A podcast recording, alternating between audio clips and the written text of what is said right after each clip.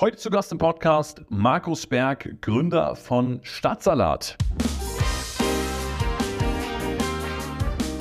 Herzlich willkommen im Nummer 1 Unternehmer Podcast.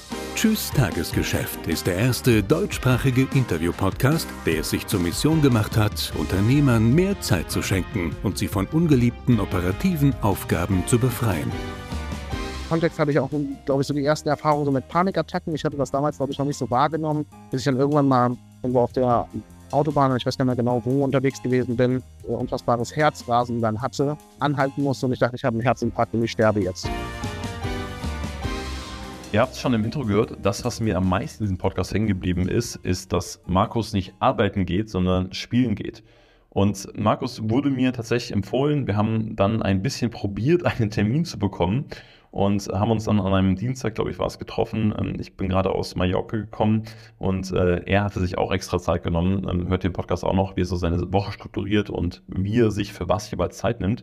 Und ich muss sagen, das war eines der inspirierendsten Gespräche überhaupt in dem Podcast. Ähm, weil es wirklich ein Mann, der schon super viel gesehen hat. Ähm, hat auch ganz intensiv in der New Economy gestartet, in einem Pokerunternehmen, ähm, wo er viel gearbeitet hat, in Gibraltar gelebt hat und ein völlig anderes Leben geführt hat und ähm, jetzt mit Staatssalat natürlich Unternehmen äh, aufgebaut hat, was mittlerweile schon über die Landesgrenzen hinaus bekannt ist, besonders ja in Berlin und in Hamburg, falls ihr das schon mal bestellt habt oder falls ihr das gesehen habt. Alles in allem also ein Gespräch, was mich hat nachdenken lassen und gleichzeitig von dem ich glaube, dass es sehr wertvoll ist, weil es äh, ein Mann ist, der viel gesehen hat, viel durchgemacht hat und, ähm, glaube ich, einen ganz guten Stil gefunden hat, wie er arbeitet und wie er erfolgreich ist. Und von daher wünsche ich ganz viel Spaß beim Hören und los geht's.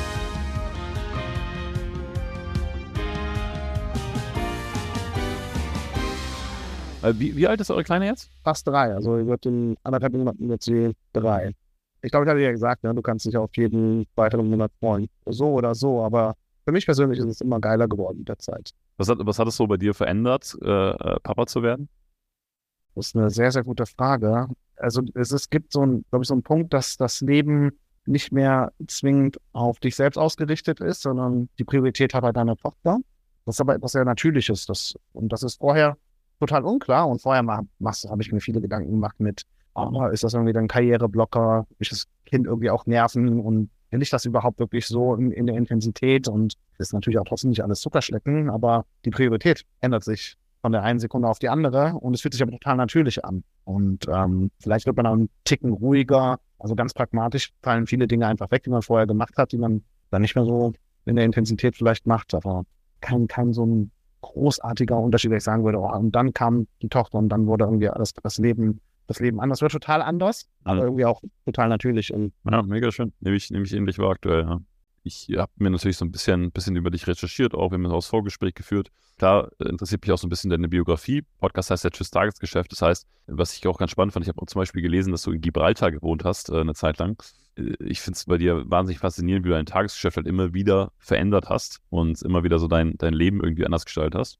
Da würde ich so ein bisschen durchgehen. Ja, cool. Ja, freut mich drauf. Wie ist das, wenn, wenn du in so eine Funding-Runde reinkommst? Also ist es dann, dass du, sagen wir mal, bewusst angesprochen wirst aus deinem Netzwerk, dass jemand was machen möchte? Ist es so, dass ihr euch selber Investoren sucht? Läuft das digital ab? Läuft das irgendwie offline ab? Magst du mal so einen Einblick geben, wie das, wie das bei euch so vonstatten gegangen ist? machen. Also das ist in, in, sehr unterschiedlichen Phasen, läuft das sehr unterschiedlich ab. Oder ist das bei uns sehr unterschiedlich abgelaufen? Wobei ich heute in Hindsight die Sachen anders machen würde.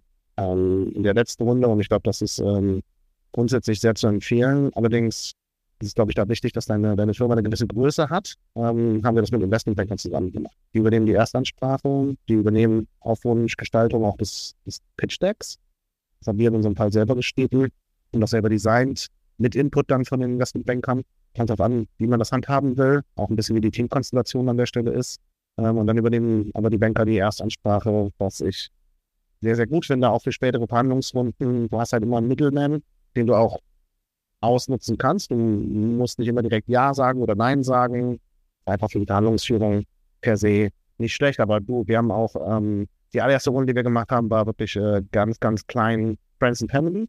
Dazu muss man sagen, dass wir den einen oder anderen bisschen wohlhabenderen ähm, Menschen in unserem Umfeld kennen, sodass auch die Friends and Family Runde jetzt ähm, nicht super klein gewesen, sondern größer als eine halbe Million Euro, was für den, Anfang, wenn du so ein Ding halt startest, gar nicht so wenig ist.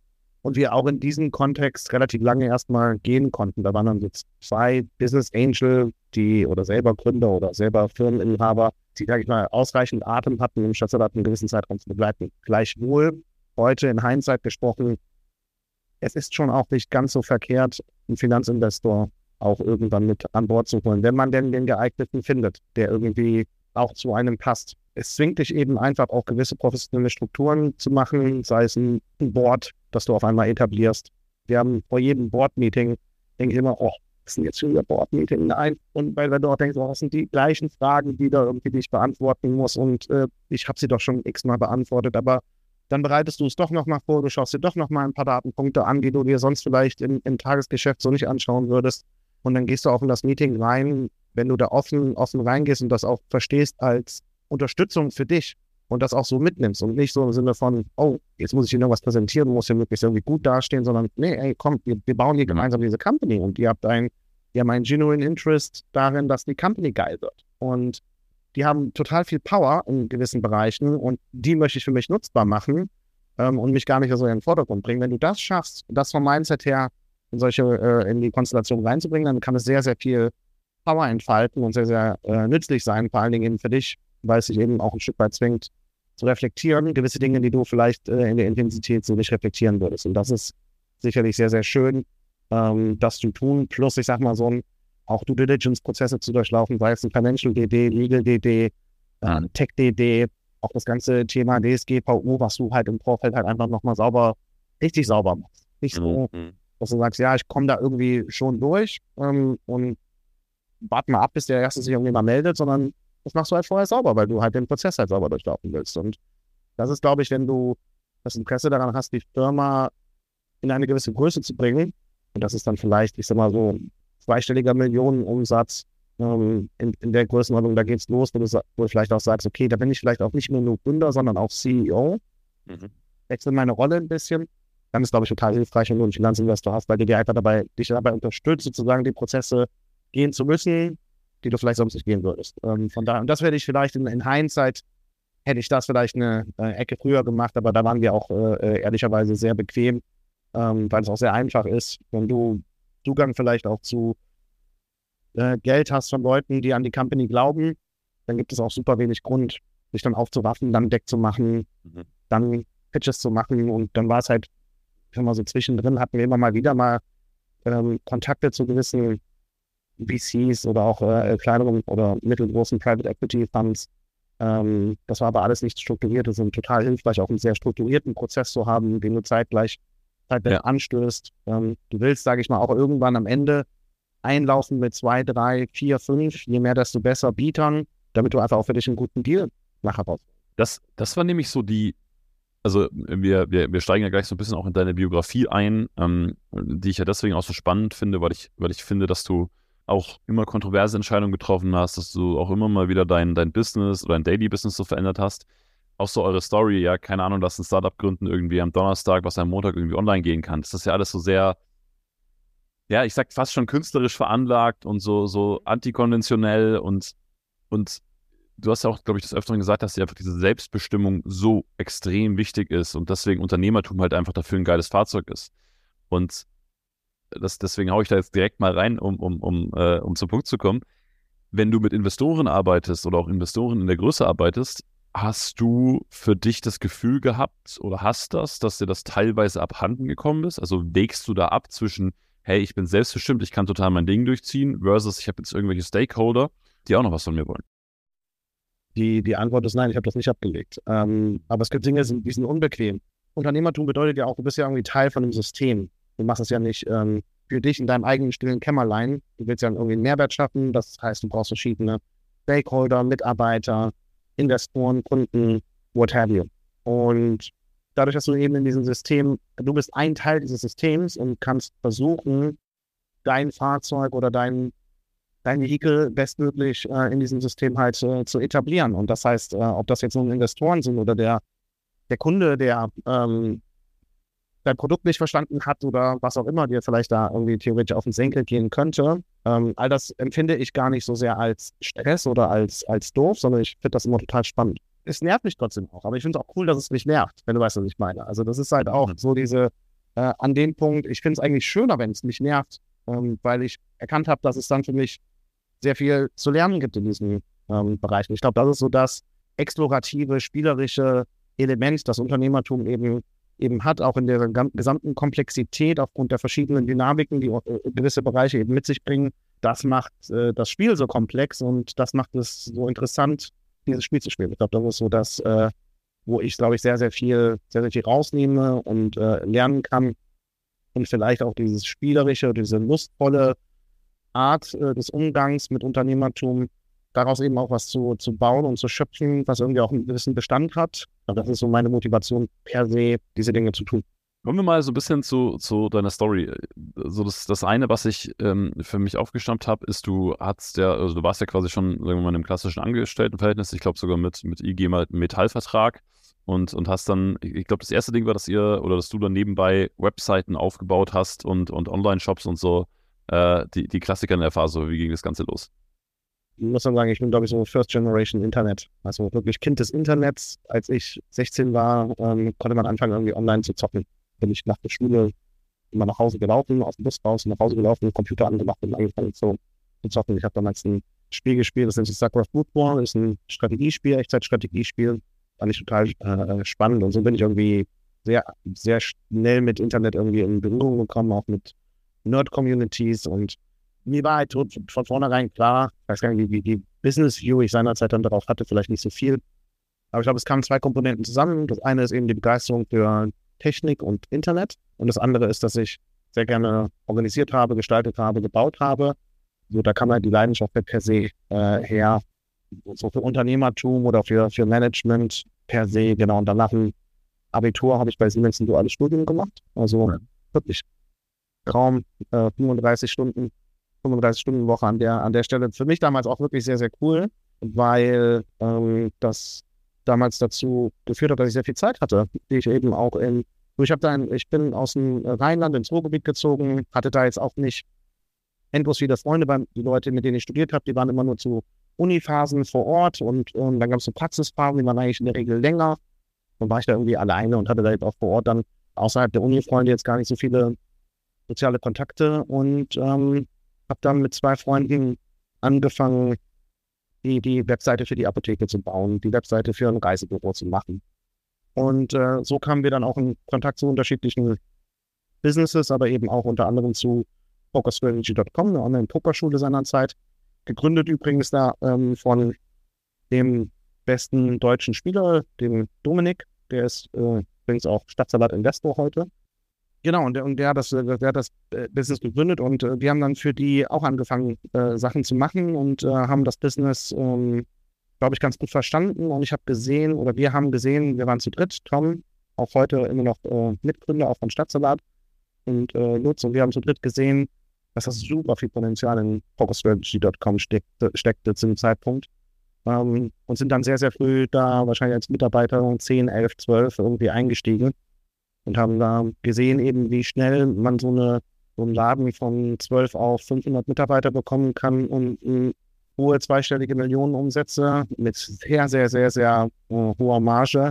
Ja, war spannend, um, ähm, das mitzubekommen, zu erleben und sowas zu bauen. Aber war natürlich auch total crazy, als ich um, ähm, meine, meinen Eltern damals erzählt habe, du, ich gehe jetzt in so einer Pokerfirma nach Gibraltar und um, das mit Siemens ähm, duales Studium, das, also ich habe das Studium noch beendet, ehrlicherweise, aber ähm, habe eigentlich zu dem Zeitpunkt schon 90 Prozent meiner Zeit in Professional.com gesteckt und bin danach weitergegangen.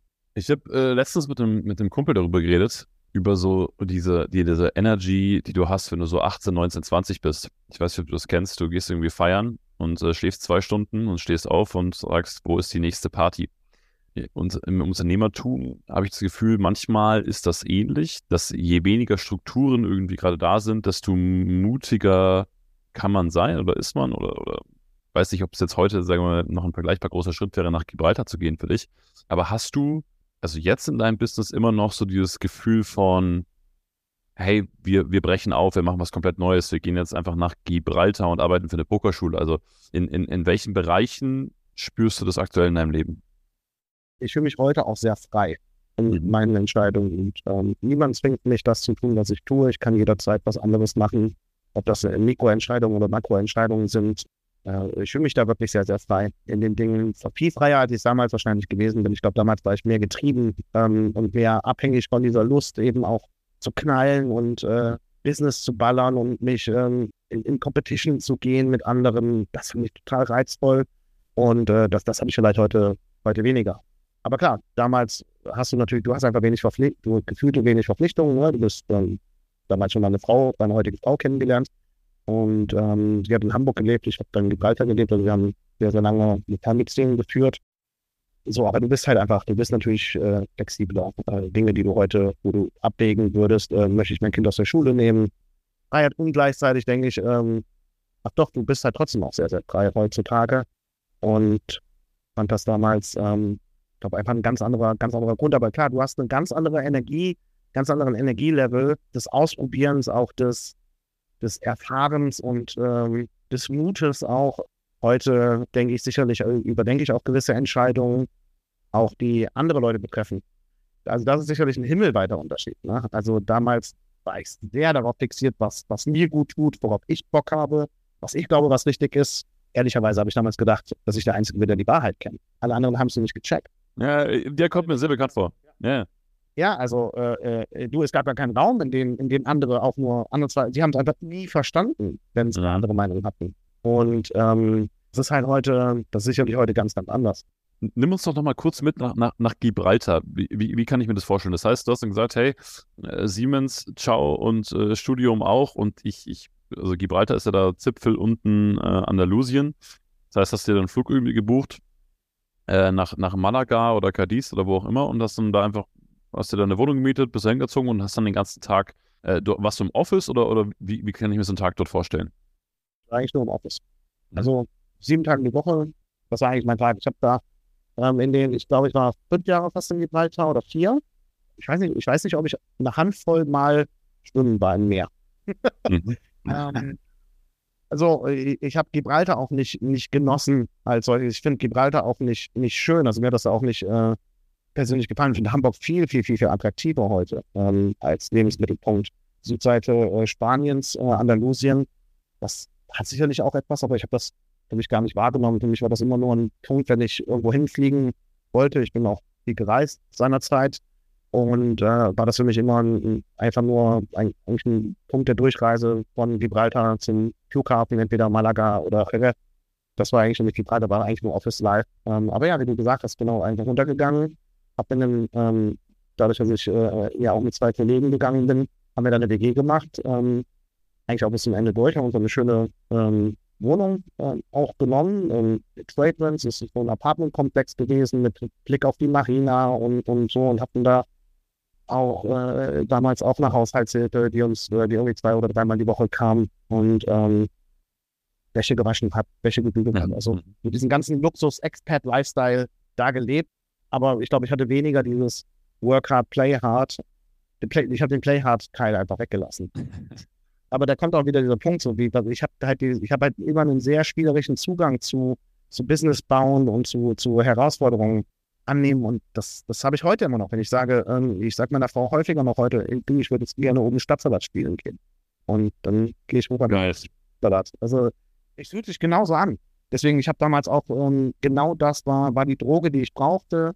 Es war so herausfordernd, weil es auch so, es war so ultra fast pace das war letzten Endes so, wie du es in, in den Fernsehserien, Startups etc. pp. eigentlich kennst. Genauso war es halt. Nur, ähm, nur eben selber Protagonist in diesen Themen. Und das war so unfassbar aufregend und cool. Ja, habe ich sehr genossen seinerzeit. Spannend, weil, also, was, was ich zum Beispiel sehr an mir selber feststelle, ich weiß nicht, ob das ein Charakterzug ist, ähm, und, und da interessiert mich so, so dein Zugang dazu. Ich, ich bin so jemand, ich probiere gerne die Extreme aus. Also, ich muss wissen, wie es ist, 16 Stunden zu arbeiten, um dann wieder zu sagen, okay, da habe ich jetzt vielleicht nicht unbedingt Lust drauf. Aber ich bin vom Typ her irgendwie so, dass ich gerade auch in meinen, in meinen jungen unternehmerischen Jahren einfach immer wahnsinnig viel ausprobiert habe und wahnsinnig viel extrem gegangen ist. War das bei dir dann auch so, dass du, dass du nach Gibraltar gesagt hast, okay, äh, sieben Tage die Woche, zwölf Stunden am Tag, viel mehr Leben war dazwischen jetzt nicht und irgendwie dreimal schwimmen gewesen? I've been there and done that und ab jetzt mache ich es irgendwie anders? Oder wie reflektierst du das so im Nachhinein? die Frage ist ja, was wollte man damals erreichen? Ne? Was war eigentlich die Zielsetzung dahinter? Ich hatte das jetzt, das war für mich trotzdem kein, kein Selbstzweck, so im Sinne von, ich habe jetzt keinen Erkenntnisgewinn gesucht, im Sinne von, wie fühlt sich das eigentlich an, äh, 80 Stunden die Woche zu arbeiten? Das, das hatte ich nicht. Es war aber eher, das war sicherlich eher so ein kompetitiver Teil, weil da wir haben dann irgendwann Investmentbanker kennengelernt, äh, relativ früh dann auch mit Jeffries mal zusammengearbeitet und da hast du dann Leute auch gesehen, die einfach unfassbare Stunden arbeiten. Und da ich okay, gut, wenn die das machen, dann muss man das, es ist halt einfach dann der Standard, den du halt machen musst. Der einzige Grund war halt, ähm, maximale Leistung abzurufen, um wirklich zu sehen, was geht, aber es eben ja nicht, nicht im Sinne von Erfahrung, was geht, sondern um es einfach auch wirklich auf die Straße zu bringen, weil man es nutzen musste und wollte zu dem Zeitpunkt. Hat sich eher nach Müssen angefühlt, äh, ehrlicherweise. Mhm. Und ich glaube, dass das gar nicht so eine gute Strategie gewesen ist, ehrlicherweise. Heute arbeite ich sicherlich deutlich weniger, aber ich glaube viel, viel effizienter ist, weil ähm, ich habe auch einfach unfassbar viel Micromanagement gemacht und eben auch in Teammeetings sehr, sehr hohen Redeanteil in Teammeetings gehabt, mit meinen Mitarbeitern, nicht zugehört, immer nur Befehle gegeben, die Mannschaft gar nicht mitgenommen. Ich hatte wahrscheinlich irgendwie 40 Mitarbeiter, die waren so produktiv wie heute 10, weil ich es einfach nicht geschafft habe, die vernünftig zu führen. Und ich glaube, wenn ähm, ich damals eher 40 Stunden gearbeitet hätte, 10 Stunden investiert hätte in Führungskompetenz aufbauen und ähm, in 20 Stunden Entspannung, Schlaf und Sport. Ich glaube, das, das Schwert wäre schärfer gewesen seinerzeit, als ähm, eher eine, eine Keule gewesen, die man geschwungen hat, als wirklich so ein schönes, scharfes Schwert, mit dem man volle Schnitte machen kann. Ich glaube, das ist so der Unterschied, den ich sehen würde damals zu, zu heute. Ist das dann so ein, so ein fließender Prozess gewesen? Ist es, ist es ja immer irgendwie, ne, dass du, dass du reflektierst, dass du besser wirst, dass du irgendwie mehr verstehst, worum es geht für dich im Leben? Oder ähm, gab es sich irgendwie eine, eine, Situation oder eine Phase, wo du echt gemerkt hast, okay, mit, mit der Keule kommst du nicht richtig weiter? Ja, ähm, genau. Also es ist äh, genau wie du sagst, das sind natürlich so Phasen. Ich würde sagen, es gab zwei interessante Einschnitte, die ich äh, auch sehr gut in Erinnerung habe. Das eine ist, wir waren dann bei, bei äh, dieser Pokerschule, pokerstrategy.com, waren wir im Management sechs, sieben Leute, würde ich sagen. Und irgendwann wurde das Business auch tougher, das hatte so seine, seine Gründe. Und ich glaube, äh, äh, die haben dann auch sehr, sehr lange schon zusammengearbeitet, sehr intensiv auch zusammengearbeitet. Und ähm, irgendwie haben wir auch angefangen, uns zu hassen. Ähm, insgeheim. Das war sehr viel Hassen dann auch. Und, okay. Aber es hat einfach auch nicht mehr richtig, richtig guten, hatte keine richtig guten Vibe mehr, keine geile Energy waren auch viele Vorwürfe und sowas im Raum. Und damals habe ich, ähm, ich weiß gar nicht mehr genau, wie wir darauf gekommen sind, aber ich glaube sogar Dominik hatte das seinerzeit dann empfohlen, mal ähm, den Professor Dr. Christian Weißbach mal zu kontaktieren. Der beackert so das Thema professionelle Kommunikation. Und Geld war ja damals kein großes Thema. Also habe ich ihn angeschrieben, habe gesagt, du komm bitte vorbei, hilf uns. Oder hilf mir, die anderen zu überzeugen, dass ich, äh, dass ich die, die Wahrheit sage und die anderen die Unwahrheit und komm bitte vorbei, kostet es, was es wolle und mach bitte zwei Tage Workshop mit uns. Und er ist dann in der Tat dann auch vorbeigekommen und hat zwei Tage Workshop mit uns gemacht und ähm, danach bin ich rausgegangen und habe verstanden, dass ich nicht die Wahrheit habe. Dass das halt, dass Wertschätzung sehr wichtig ist. Und ähm, das war so der, der Anfang, das war wirklich ein Turnaround in meinem Gedankengang. Ähm, der war auch sehr anstrengend, weil er natürlich auch den Konflikt auf einmal aufgemacht hat mit, guck mal, so geht das eigentlich. Und oh, war das schlecht, was du in den letzten vier Jahren hier gemacht hast. Das war ja krass scheiße. Du warst ja eine bisher eine unfassbar schlechte Führungskraft gewesen. Und das war vielleicht auch so der Beginn. Das war auch erstmal, das, das hat mich auch in so ein gewisses Loch auch eben gebracht, oder ich bin in ein Loch gefallen, hatte dann auch eine Schwierigkeit, bestimmt irgendwie auch eine Schwierigkeit, meine Identität dann zu finden. Mein Selbstverständnis war ja vorher, ich bin absolut top, richtig top, top Manager. Der Erfolg gibt mir recht. Die Realität ist dann auf einmal die Erkenntnis kommt, trifft dich dann wie ein Hammer, dass du es eben nicht bist. Und in diesem Kontext hatte ich auch, glaube ich, so die ersten Erfahrungen so mit Panikattacken. Ich hatte das damals, glaube ich, noch nicht so wahrgenommen, sondern eher so ein Sinne von, oh, da bin ich vielleicht ein bisschen müde, so viel gearbeitet. Ähm, ich glaube, das war so der Beginn der ersten Panikattacken, Unwohlsein, Schwindel und sowas. Ähm, bis ich dann irgendwann mal irgendwo auf der Autobahn, ich weiß nicht mehr genau wo, unterwegs gewesen bin und äh, ein unfassbares, äh, unfassbares Herzrasen dann hatte, anhalten musste und ich dachte, ich habe einen Herzinfarkt und ich sterbe jetzt. Aus dem Nichts kam das. Und dann kam das jeden Tag. Genau, und dann bin ich ins Krankenhaus gefahren, habe das durchchecken lassen. Dachte ja, ich hatte, oder ich habe dann jemanden angerufen, der mich dann abgeholt hat, bin dann ins Krankenhaus gefahren ähm, und äh, habe dann festgestellt, dass es physisch nichts ist. Also mhm. die haben damit auch direkt gesagt, das war hundertprozentig eine Panikattacke, das damals noch nicht mit voll genommen. Hatte das dann aber sehr schnell, sehr regelmäßig. Habe dann angefangen, ähm, Coaching zu machen, so Burnout-Präventions-Coaching mit einer, mit einer tollen Coachin aus Hamburg. Und das hat sehr, sehr schnell gewirkt, um zumindest diese äh, akuten Panikattacken loszuwerden. Das war so der Beginn von ja, einer sehr intensiven Reflexionsarbeit, die seitdem immer, immer ein Teil meines, meines, meines Führungsverständnisses ist, eben auch an mir zu arbeiten und auch sicherzustellen, dass ich ähm, mir Profis an die Hand hole, die mir dabei helfen, besser zu werden. Ich habe da so, nehme da so die Tennis-Analogie. Du kannst natürlich jeden Tag Tennis spielen, im Schläger und Ball gegen die Wand hauen. Du wirst auf jeden Fall besser. Oder du nimmst ja halt Ivan Lendl als ähm, Trainer und ah, ich würde schätzen, dass du schneller besser wirst, wenn du einen Profi an die Hand nimmst. Und ähm, das habe ich dann für mich dann verstanden, dass es auch da eben Profis gibt. Und das hat für mich dann sehr, sehr viel ähm, Klarheit aufgebracht, auch dass es okay, dass auch für mich eine Klarheit auch, dass auch die vier, fünf Jahre am Anfang auch okay gewesen sind für mich, als ich eben noch nicht so gut war, weil nur, ich sehe es heute so, dass ich heute da bin, wo ich bin, weil ich auch da war, wo ich seinerzeit gewesen bin. Und mhm. ich habe damit meinen mein Peace und nicht im Sinne von abgeschlossen, weggeschlossen, sondern im Sinne von, ey, total gut, dass, total gut, dass das so gewesen ist, dass ich das äh, lernen durfte und erleben durfte und schön, dass es heute, heute dazu geführt hat. Bin sehr, sehr sicher, dass ich das in 20 Jahren auch wieder sage.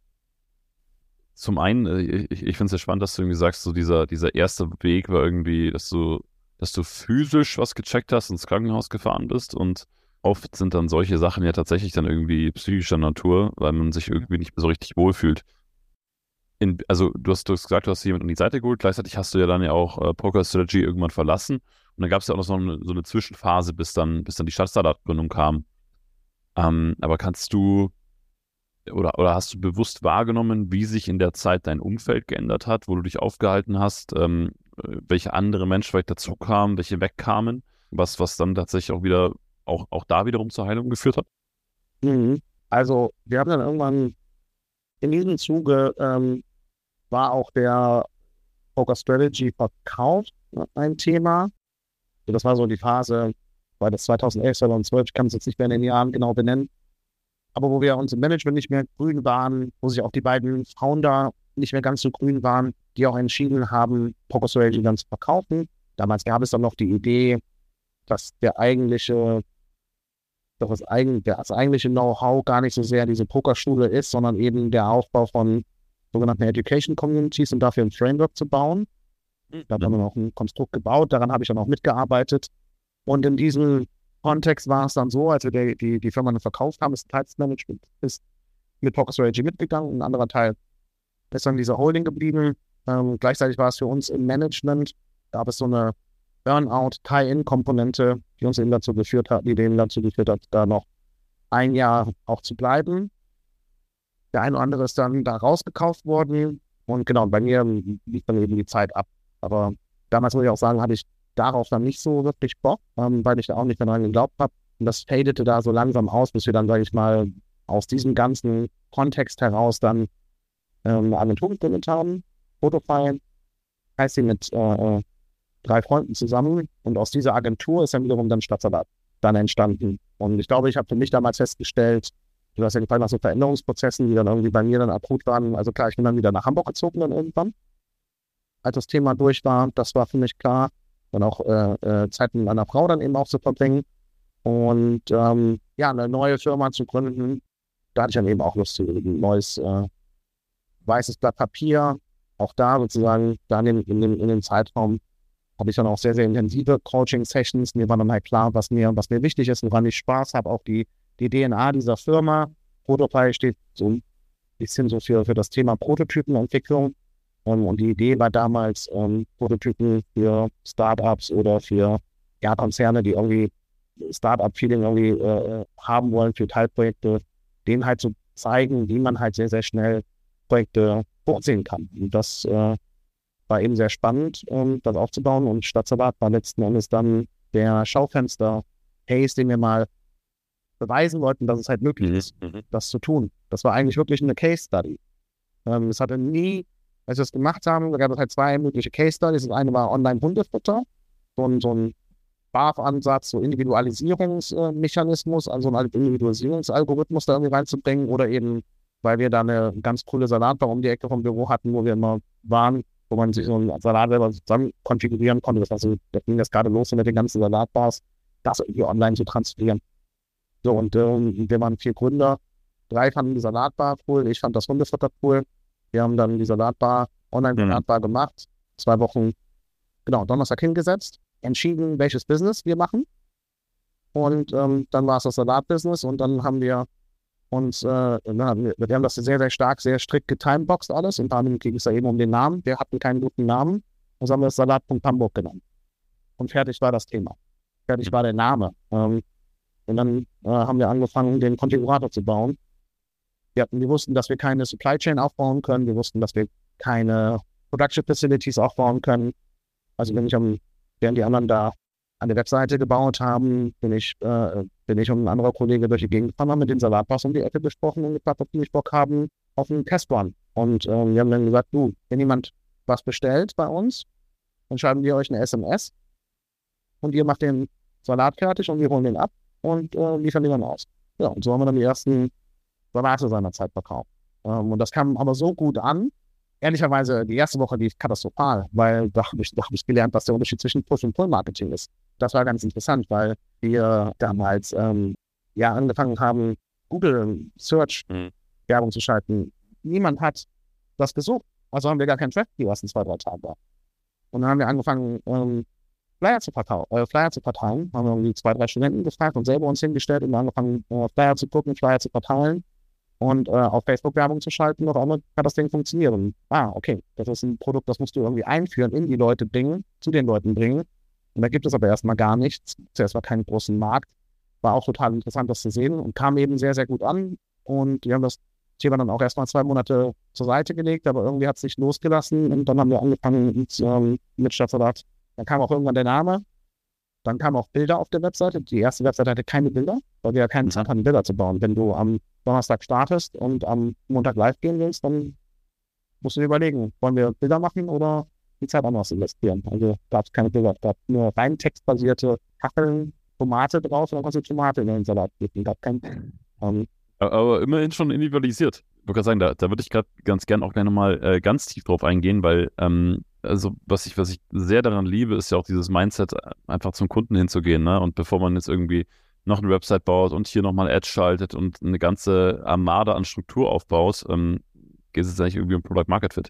Ich würde nochmal ganz gern ein- einen Schritt zurückgehen, nämlich, du hast ja gesagt, du warst in Gibraltar oder auch in dieser ganzen Poker-Strategy, die ja schon fast, sagen wir mal, konzernige Strukturen hat, in Anführungszeichen, ne? Management Board und so weiter und so fort. Und jetzt auch so, wo du erzählt hast, ähm, habe ich jetzt irgendwie wahrgenommen, so, so diese Leichtigkeit zu sagen, hey, ich bin, ich bin eigentlich wieder mit Freunden beim Spielen. Ja, wir bauen jetzt hier irgendwie so Agentur auf und in der Agentur machen wir so verschiedene Sachen und dann, ach komm, lass mal einen Prototypen selber bauen, etc. Hast du das ähnlich wahrgenommen, dass du vielleicht so ein bisschen diesen Spieltrieb verloren hattest und den dadurch, durch die Konstellation mit deinen Kumpels, durch die Konstellation vielleicht auch mit Hamburg, mit deinem Zuhause, dass du ihn dann wiedergefunden hast? Ja, das war bestimmt so. Der, der ist auf jeden Fall abhanden gekommen. Ich glaube auch so, irgendwann, während wir daran gearbeitet haben, ich muss aber auch vorher schon irgendwie verstanden haben, dass ich wahrscheinlich nicht der weltbeste CFO bin, gewesen bin. Und meine Identität war damals sehr auch daraus, ähm, darauf basierend, eben irgendwie der beste Manager sein zu wollen und auch der, der, der klügste irgendwie sein zu wollen oder auch der klügste zu sein. Auch in dem Kontext des Businessbauens und ab einer gewissen Größe lernst du doch auch sehr, sehr viele andere, sehr kluge Menschen kennen. Da habe ich auch teilweise ähm, richtig gelitten, weil ich dann Minderwertigkeitskomplexe irgendwie dann hatte. Oh Gott, der ist so, das ist so gut, der ist so viel schneller als ich im Kopf, der ist viel smarter, ähm, viel analytischer, viel besser in der Kommunikation, etc. Vielleicht sogar teilweise alle Sachen auf einmal. Das hat mir sehr viel Angst gemacht in dem Moment dann auch. Und ich glaube, da habe ich auch eine gewisse spielerische, eine spielerische Leichtigkeit dann auch für mich dann verloren, weil ich dann irgendwann nur noch das Gefühl hatte, hinterher hasseln zu müssen. Ähm, genau, ich glaube dann als dann auch die, die, Ener die Energie dann auch in der Firma dann halt eine andere wurde. Ähm, und ich glaube auch eine, eine Kultur, in der Fehler machen nicht mehr, nicht mehr Teil der DNA gewesen ist, ging es dann halt sehr, sehr stark auch eben um Fehler, also genau wie es in Konzernen halt der Fall ist. Ne? Also bei Siemens ging es fast nur darum, Fehler zu vermeiden. Jetzt, jetzt hast du gesagt, und, und ich glaube, das kennen ja auch viele Unternehmer. Unternehmertum ist halt ein, ein multidisziplinäres Game. Ne? Also es gibt ja irgendwie super viele Bereiche, egal wie viele Mitarbeiter oder, oder Partner man jetzt hat, mit denen man sich in irgendeiner Form beschäftigt. Das heißt, das Gefühl, hey, in irgendeiner Sache bin ich jetzt nicht so richtig gut, kommt ja natürlich auf. Gibt es aber gleichzeitig bei dir so ein Spielfeld, wo du sagst, da habe ich ein, erstens ein sehr großes Selbstvertrauen und zweitens, ich, ich habe da auch keine, ich habe auf dem Spielfeld keinen Vergleich und ich habe auf dem Spielfeld auch keinen keinen Mangel oder ich habe äh, ich eher das Gefühl, ich habe Lust, mich da weiterzuentwickeln, ich habe Lust zu optimieren, ich habe Lust weiterzuspielen und ich, ich muss jetzt nicht in, nehmen wir mal Thema CFO, ich muss jetzt nicht in, in, in Bilanzbuchhaltung oder ähm, Unternehmensbewertung und was auch immer, muss ich jetzt nicht besser werden, weil ich weiß, das ist ja gar nicht das, was mir jetzt so total Freude macht und was so mein Spielfeld ist. Also hast du so dein Spielfeld gefunden? Ja, ja und nein. Ich glaube, ich, äh, vielleicht als wir da, äh, als wir da angefangen haben, auch bei Poker Strategy, wir waren ja wirklich First Generation Internet, Internet Company. Deswegen hat es sich auch so angefühlt, das hat noch nie jemand gemacht, so ein Business in dem Bereich. Ähm, das heißt, du warst halt auch der Benchmark. Ähm, und alles, was du sozusagen auch gesagt hast und entwickelt hast oder wir als Team entwickelt haben, war erstmal per, per se richtig und weil der Markt hat sehr, sehr Erfolg, mit sehr viel Erfolg honoriert. Das war, glaube ich, so schon auch so der, der Punkt, dass ich wirklich auch dachte damals, so, das ist halt ähm, Internet-Business, Internet-Business bauen, oh, das können wir schon richtig gut. Und genau, da war, glaube ich, so das Thema Internet einfach, ähm, Internet verstanden haben, wie funktioniert eigentlich so ein Affiliate-Business, wie funktioniert eigentlich Plattformökonomie. Da, glaube ich, hatten wir einen ganz guten Grip äh, seinerzeit. Und wenn du mich jetzt heute fragen würdest, ähm, dann würde ich sagen, du, ähm, ich glaube, in fast, in nahezu jeder Disziplin gibt es, gibt es Leute, die die Dinge besser machen als ich. Also überall. In, in wirklich in jedem, in jedem einzelnen Fachbereich, sei es, sei es Digital Marketing, sei es Finance, sei es Investorenmanagement, PR, what you name it, Operations. Überall gibt es äh, viele, viele Leute, die alles besser machen als ich. Und ich glaube, das zu akzeptieren, dass das so ist, dem auch nicht hinterherhasseln zu müssen und dann aber eben ein, ein, sehr uniques Kombinat sozusagen aus unterschiedlichen Dingen zu haben. Ich glaube, ich habe Marketing ganz gut verstanden, beispielsweise. Ich glaube, ich habe Finance ganz gut verstanden. Ich glaube, ich kann mit Investoren ganz gut sprechen. Ich glaube, ich habe ganz gute analytische Fähigkeiten und ähm, führe auch emotional und trotzdem dem Menschen zugewandt. So, und ich glaube, diese und auch die, die Fähigkeit auch zu sagen, ah, okay, das kann halt jemand anders besser, ohne da irgendwie heutzutage eine Sinnkrise zu verfallen, sondern eben auch zu sagen, hey, ich möchte das erkunden, cool, was kann er denn? Geil, lass mal mit dem reden, vielleicht lerne ich was dabei, ich hoffe schon. Ich glaube, das ist das, was, was, äh, äh, was unique ist, wo ich auch hohes Selbstvertrauen habe, äh, mich da zu bewegen. Ich habe auch nicht das Gefühl, irgendwie auch irgendwo zu failen, weil ich irgendwas nicht kann, weil dann habe ich genug Selbstbewusstsein zu sagen, ey, cool, dann lerne ich das oder dann macht das halt jemand anders. Und ich muss das auch nicht, nicht machen oder zwingend lernen. Ähm, schön, wenn es ist und wenn es nicht ist, dann auch okay. Krass, okay, das heißt, du hast also auch über die Jahre für dich so ein bisschen den, den, den Umgang damit verändert. Geht, es geht ja, es geht ja, ich glaube, wenn du halt eine, eine Firma einer gewissen Größe führen willst, ähm, dann you fucking better have specialists, die alles besser können als du.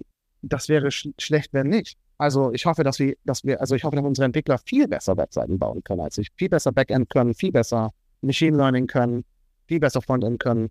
So, das ist jetzt so der Bereich IT und äh, das in jedem anderen Bereich eben auch. Ich hoffe, dass unsere, unsere ähm, Brandmanagerin, unsere Marke, also äh, wenn, wenn die die Köpfe zusammenstecken und mir was präsentieren, dann denke ich mir, ah, cool, haben die Marke besser verstanden als ich.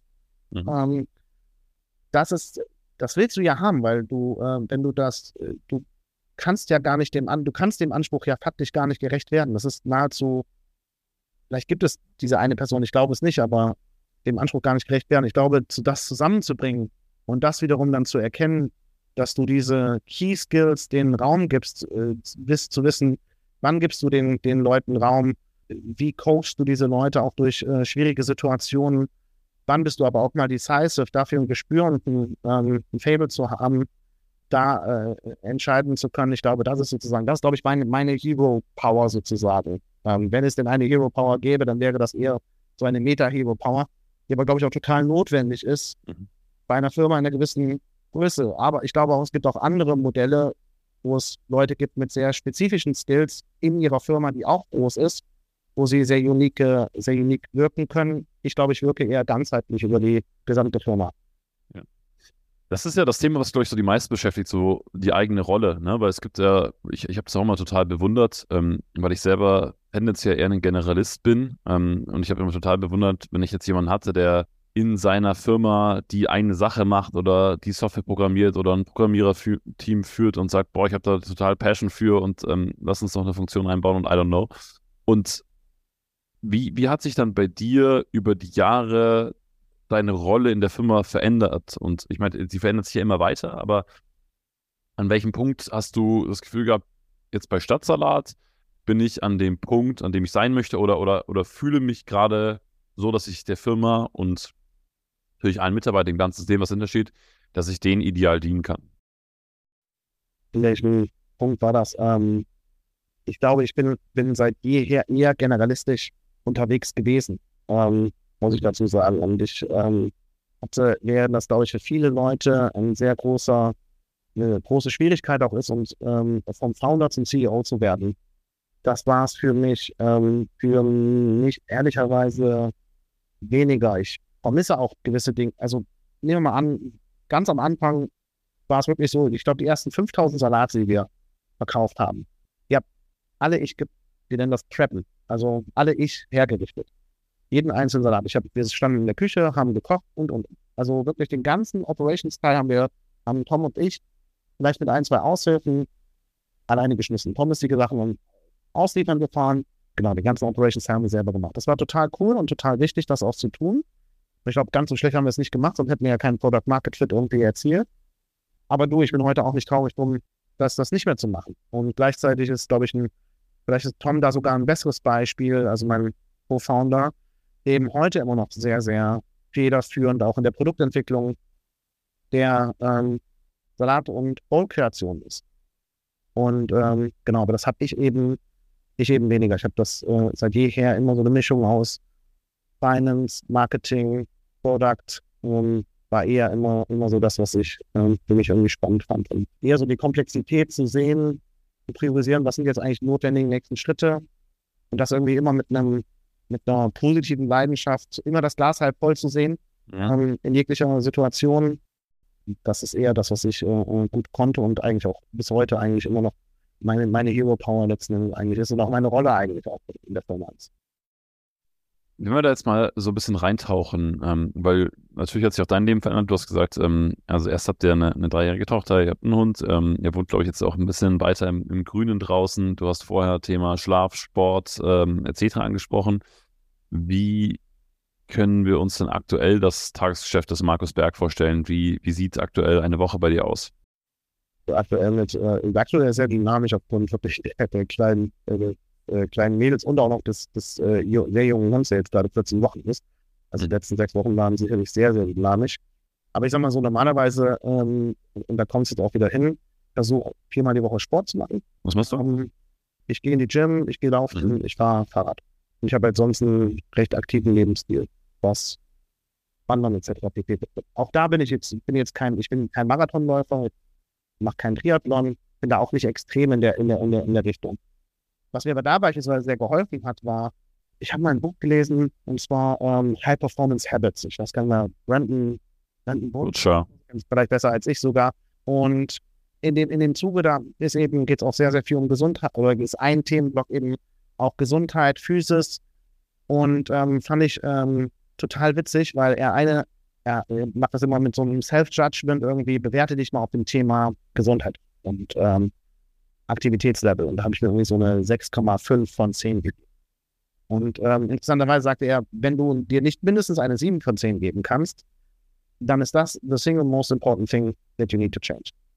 Dann natürlich sehr stark auch eben begründet, ne, dass ähm, total wichtig ist, eben auch physisch sich gut zu fühlen, stark zu sein, äh, ausgeschlafen zu sein, etc. pp., was eben alles dranhängt. Und ähm, dass das ein ein Kernthema für ein, eine gute Führungskraft ist, der ähm, viel leisten möchte. Und da habe ich angefangen, und das ist vielleicht zwei Jahre her, dass ich Sport nicht mehr von meinem Freizeitbudget sozusagen weggenommen habe, sondern ich habe es als, als kernberufliche Aufgabe hinterlegt in meinem Kalender. Und also mein erstes Meeting am Tag mit mir ist Meditation und Sport. Das ist total wichtig, eben um sehr klar zu sein mit dem, was man erreichen will, und was man an dem Tag erreichen will, wie man Leuten zugewandt sein will. Und ja, das hat, ähm, das hat total gut geholfen. Und genau, so, also so fängt dann mein Tag an. Ähm, ich habe in der Regel montags habe ich meine äh, Joe Fixes mit meinen ganzen Teams ähm, in unterschiedlichen Konstellationen. Also eigentlich jeder Direct Report hat entweder ein Team-Meeting mit mir oder ein One-on-One -on -One mit mir. Meistens 45 Minuten, äh, meistens remote, meistens 15 Minuten Smalltalk, halbe Stunde Agenda, auch ganz klassisch Protokollkontrolle, ähm, Agendapunkte. Und das äh, äh, ziehen wir auch in der Firma sehr, sehr, sehr, sehr stark durch. So ein striktes, so eine strikte Meetingkultur, was auch äh, Schriftlichkeit betrifft, kann ich nur jedem empfehlen, wenn man das nicht mhm. tun sollte. Aufgrund einfach dieser, dieser, dieser Ordnung und dieser Organisation, die dahinter ist, um wieder zu ermöglichen, dass ansonsten, sagen wir mal, die, Kommunikation einfach einfacher läuft.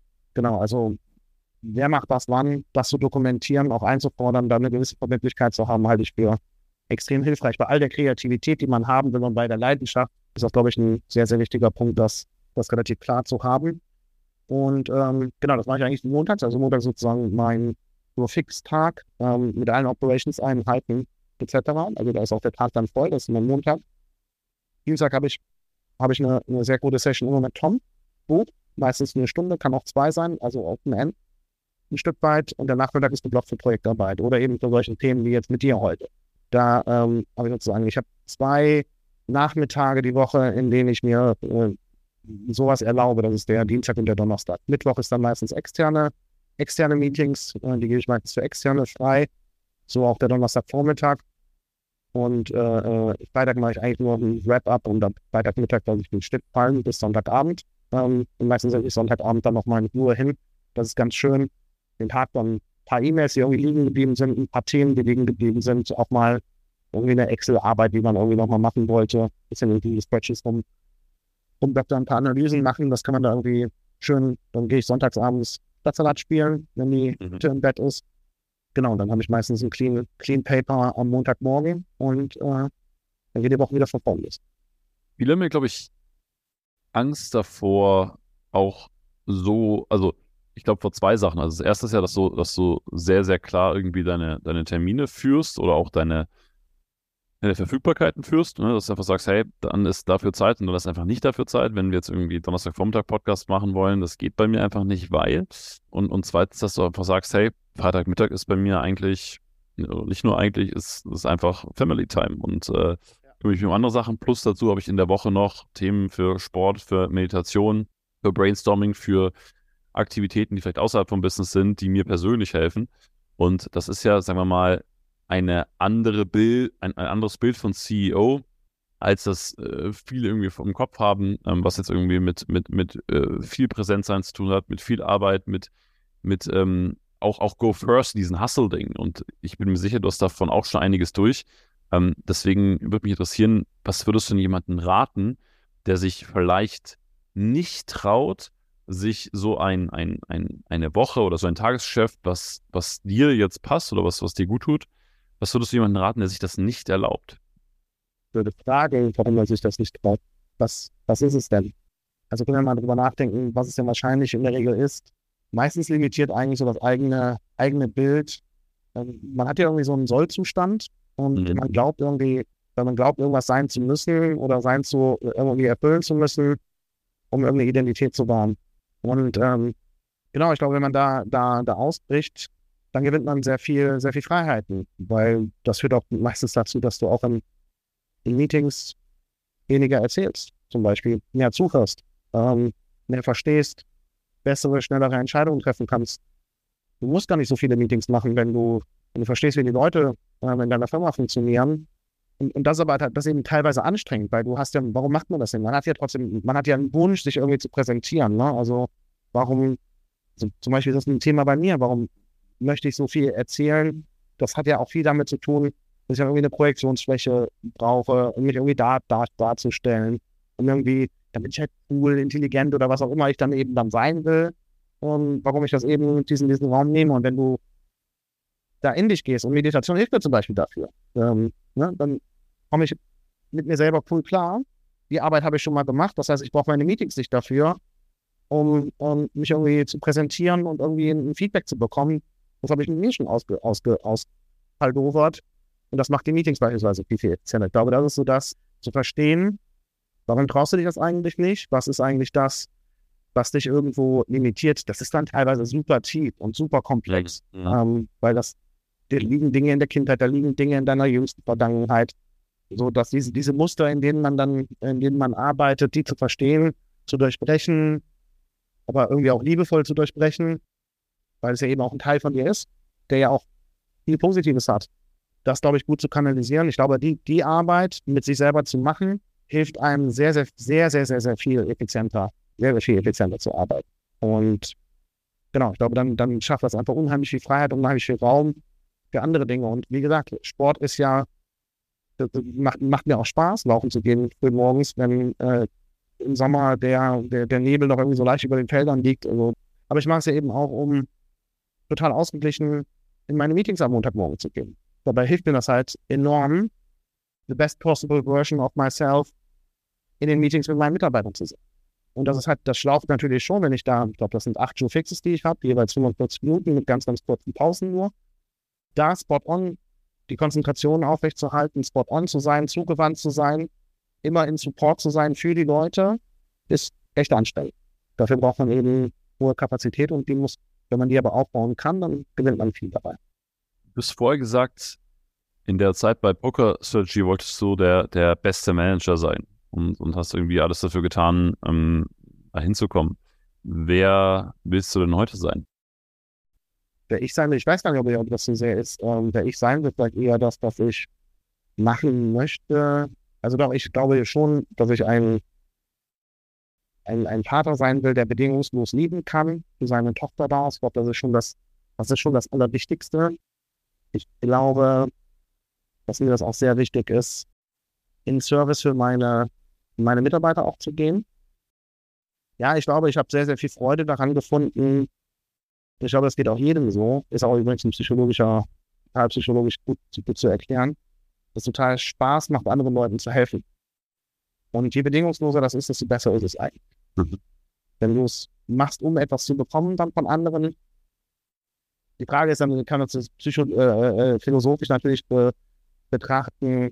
Irgendwo ist es vielleicht immer irgendwie etwas, was du, das du suchst, was du vielleicht bekommst. Und ganz bedingungslos ist es vielleicht per se nie.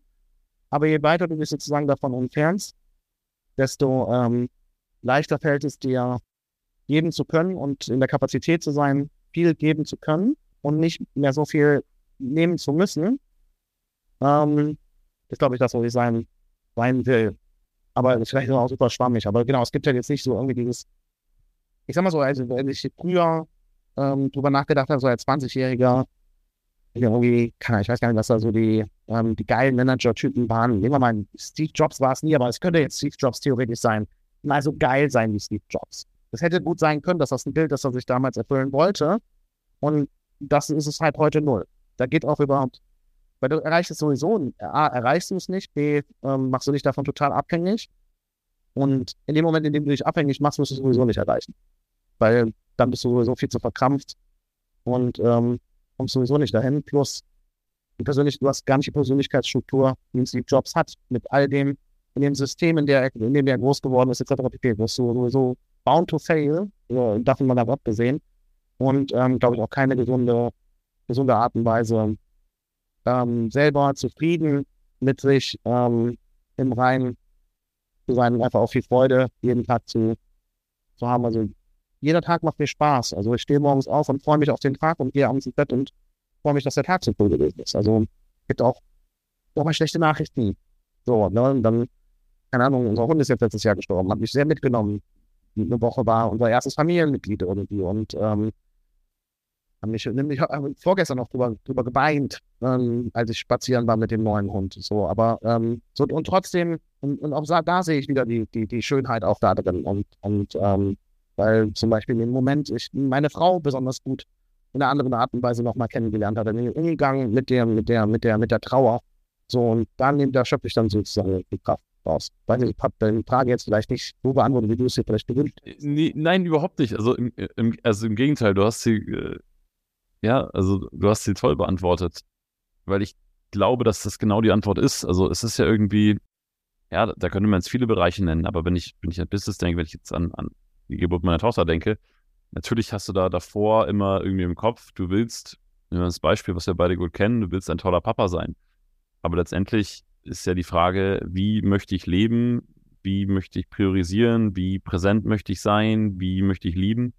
Die ist ja viel wichtiger. Und das, was daraus entsteht, ist dann wahrscheinlich zwangsläufig, dass ich ein toller Papa bin. Und wenn du Dinge tust, die dich interessieren, wenn du präsent für dein Umfeld bist, wenn du Energie hast, wenn du Begeisterung hast für ein Thema, dann ist wahrscheinlich auch die Folge daraus, dass du ein guter, großartiger Unternehmer oder Investor oder was auch immer bist. Ähm, und das ist vielleicht in jungen Jahren oder auf, oder in einem, in, einem, in einem, weniger ausgereiften Bewusstseinslevel noch viel mehr so dieses ähm, Bild oder dieses Vorbild, was man irgendwie denkt, was man sein möchte, was es aber, wie du gesagt hast, ja letztendlich auch irgendwie nie bedienen kann. Ja, und indem du, glaube ich, versuchst zu sein, ist schon der erste Schritt, dass du es nicht bist. Äh, in, in, in dem Punkt, weil du dann einfach zu sehr bei dir bist. Und ich glaube, gerade als, als guter Unternehmer ist es total wichtig, bei anderen zu sein und nicht bei dir. Dich selber zurückzunehmen. Das, was jetzt nicht heißt, dass du auf ein Zahnfleisch geben musst. Also überhaupt nicht. Du musst dich nicht, musst nicht als, als Käse leben und dich irgendwie geißeln oder so. Das ist 0,0. Gegen, das Gegenteil ist der Fall. Ähm, nimm so viel du brauchst für dich und ähm, sei aber dafür andere. Und aware, was die, was die Leute, was die Leute wollen und brauchen und versuch das eben denen zu geben, so sinnvoll, wie es eben möglich ist. Also natürlich musst du auch Dinge bewerten, ja, du willst ja nicht irgendwie alles mit Gießkanne verteilen, wenn jetzt irgendwie, sagen wir, ein Mitarbeiter zu dir kommt, ich will 20.000 Euro pro Monat verdienen oder so, der ist irgendwie, wo du sagst, okay, das macht ja wirtschaftlich aber keinen Sinn, muss ich trotzdem wirtschaftlich kluge, rationelle Entscheidungen treffen, aber dann eben zu verstehen, okay, wo will der denn eigentlich hin? Was ist denn eigentlich sein mhm. Grund? Warum will der überhaupt 20.000? Also die Frage ist sozusagen nicht, ähm, nee, du kannst nicht 20.000 Euro verdienen, sondern was ist denn der Grund, warum willst du denn überhaupt 20.000 Euro verdienen? Was ist dir denn, was ist dir denn wichtig? So, und was kann der Job und was kann Stadtsalat dir bieten, mhm. das Fulfillment zu bekommen? Und vielleicht ist das, was du denkst, was du brauchst, was Geld ist, vielleicht ist es ja was, ist es ja was anderes, weil es ja irgendwie, und oft ist es dann auch was, ich meine, das ist jetzt sehr fiktiver, ein sehr fiktiver Fall, aber eben wirklich gut zu verstehen, was Leute brauchen und motiviert eben auch zu sein, ähm, hilft sehr gut, ähm, um Leute auch eben zu motivieren, hervorragende Leistungen eben auch dann. Ähm. Gestern saß ich mit einem Geschäftspartner zusammen und ähm, wir haben viel über ein Thema geredet und äh, deswegen interessiert mich da deine Meinung sehr dazu. Und zwar, wir haben über das Thema gesprochen, dass du, dass du dir noch viel bewusster bist, welches Ticket du kaufst und was dieses Ticket für Konsequenzen bedeutet. Ja, weil ähm, teilweise geht es ja darum, Viele arbeiten total remote und remote bedeutet halt, hey, für alle sehr viel irgendwie Privilegien und Freiheit, gleichzeitig ähm, natürlich auch gewisse Pflichten. Das heißt, ähm, im Remote geht vielleicht mal mehr schief oder manchmal ist es eine geringere Verlässlichkeit, wenn du mit mehr Freelancern arbeitest oder oder oder. Dafür, wenn du halt viel Festangestellte hast, hast du wiederum die Verantwortung, du hast Arbeitsverträge, du hast eine Struktur, etc. Also, was ich sagen möchte, je, jeder Zug hat einfach sein Ticket. Ähm, und ich glaube, dass ein, ein Großteil auch der, der Frustration im Unternehmerleben daraus, ähm, dass man sich den Konsequenzen um einen herum nicht bewusst ist. Dass man einfach sagt, hey, wenn ich jetzt einfach 60 Mitarbeiter habe, dann wird das so sein, dass zu einer sehr hohen Wahrscheinlichkeit im Jahr XY Leute kündigen. Und dann wird es so sein, dass es mal in den und den Bereichen Streit gibt. Und dann wird das und das so sein, weil das einfach das Ticket ist, der Zug, den ich gewählt habe. Ich habe den Eindruck, dass du dir sehr klar darüber bist, welche Tickets du gekauft hast und welche Konsequenzen das bedeutet.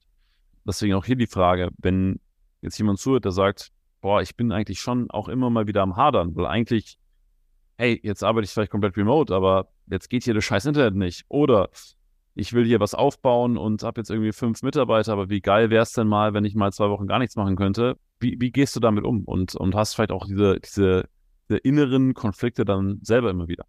Ja, also auf jeden Fall hat man die Konflikte und ähm, nur weil man Dinge ähm, für sich irgendwie auch ähm, reflektieren kann, heißt ja nicht, dass sie nicht, nicht triggern. Was, was triggert dich aktuell? Du zum Beispiel, ich hab, was ich habe letztens nicht gut gelöst, ist zum Beispiel, ähm, ich habe während meines Urlaubs ähm, parallel einen Business Deal ausgehandelt, der recht, wesen recht wesentlich gewesen ist und hat mehr Zeit in Anspruch genommen, als ich das eigentlich wollte während meines Urlaubs. Haben mich schon mal getriggert, dass, dass ich das scheiße eingeschätzt habe. Irgendwie und dann kam irgendwie, weil dann muss ich doch nochmal mit den Anwälten reden, dann war es doch nochmal, weil es dann doch größer wurde und wurde es doch noch irgendwie, dann brauchten wir nochmal ein Board Proposal, das muss ich dann noch schreiben. Dann muss ich noch mit den Boardmembern telefonieren, ähm, bevor wir dann das durchgewunken bekommen haben, dann nochmal mit äh, anderen Marktbegleitern etc. Auf einmal wurde das Ding halt, wurde das auf einmal ein kleines Projekt oder ein relativ großes Projekt. Wie dem auch sei, ähm, genau, also das hat mich beispielsweise getriggert und dann ähm, war das ein Partner, der hat dann in Berlin zufälligerweise Essen bestellt bei Stadtsalat.